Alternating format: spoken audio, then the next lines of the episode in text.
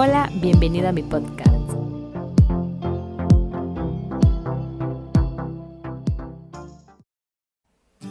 ¿Sabías que tu adversidad te fortalece? La vida es demasiado corta para permitir que las dificultades que te rodean, los problemas, las preocupaciones de este mundo te quiten la alegría de vivir. ¿Cómo puedo mantenerme motivado cuando las cosas no están saliendo bien. Es cierto que cuando las cosas están saliendo bien, nuestra motivación es muy alta, pero cuando las cosas no están saliendo bien o como quisiéramos, nuestra tendencia siempre es demotivarnos e inclusive desesperarnos. Pero ten en cuenta las palabras de Pablo a Timoteo. Pero tú, Timoteo, mantén la calma en todo momento, soporta los sufrimientos y anuncia siempre la buena noticia. Haz bien tu trabajo. La mayoría de las personas no alcanza a ver las dificultades como oportunidades para crecer. Acuérdate que muchas dificultades vienen a nuestra vida para crecernos, para mantenernos firmes, para levantarnos. No creemos que verdaderamente todas las cosas nos ayudan a bien y todas las cosas incluyen momentos difíciles, momentos de desesperación, momentos de dolor. La clave para mantenernos motivados en tiempos difíciles es evitar caer en desesperanza y concentrarse en buscar el beneficio. La adversidad nunca te dejará igual. Tienes dos opciones en el momento más difíciles. ¿Te debilita o te da fuerza? ¿Cuál tú escoges? ¿Cómo te gustaría vivir la vida? ¿Motivado o desmotivado? Siempre tendrás opciones en la vida y una es la elección que debes hacer para enfrentar la adversidad. ¿Cómo enfrenta el problema?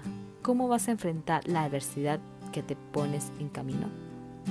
¿Recuerdas el cuento de la zanahoria, el huevo y el grano de café?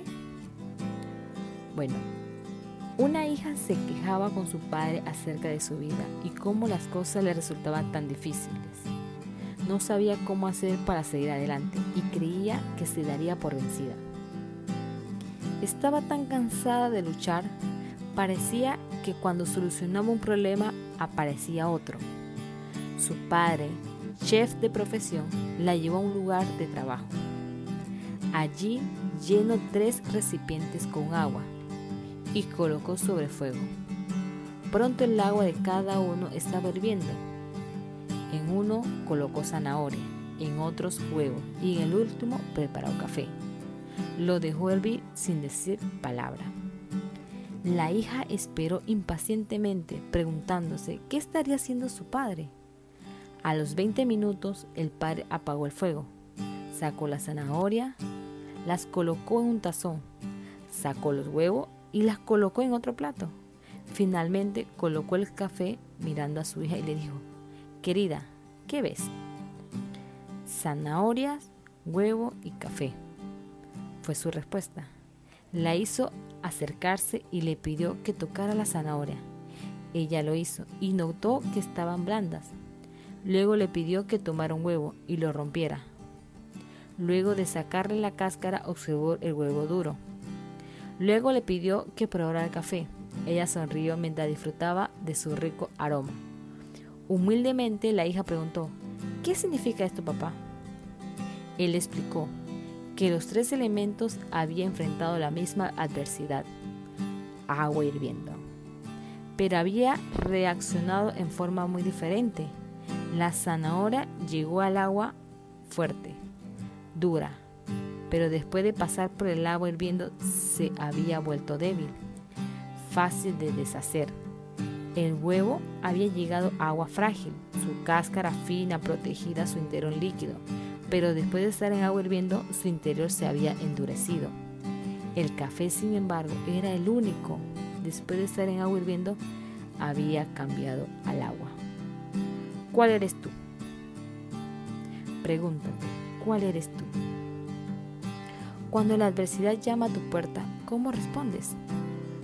Eres una zanahoria que parece fuerte, pero cuando viene la adversidad, el dolor te toca y te vuelves débil y pierdes tu esperanza. ¿Pierdes tu fortaleza? ¿O eres un huevo que comienza con un corazón flexible? Poseías un espíritu fluido, pero después de una muerte, una, una separación, un despido, te has vuelto dura y rígida?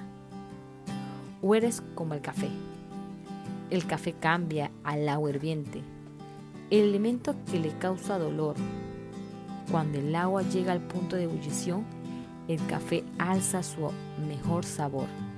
Si eres como el grano del café, cuando las cosas se ponen peor, tú reaccionas mejor y haces que las cosas a tu alrededor mejoren. Pregúntate, ¿cuál eres de los tres?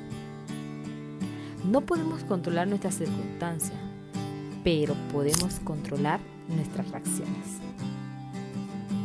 Estar motivado en tiempos difíciles exige determinación, pasión, confianza y compromiso. En este momento que el mundo está viviendo una pandemia, ¿te sientes motivado? ¿Sacas provecho a las cosas negativas? Tener la voluntad de estar automotivado es de valiente, no es de cobarde.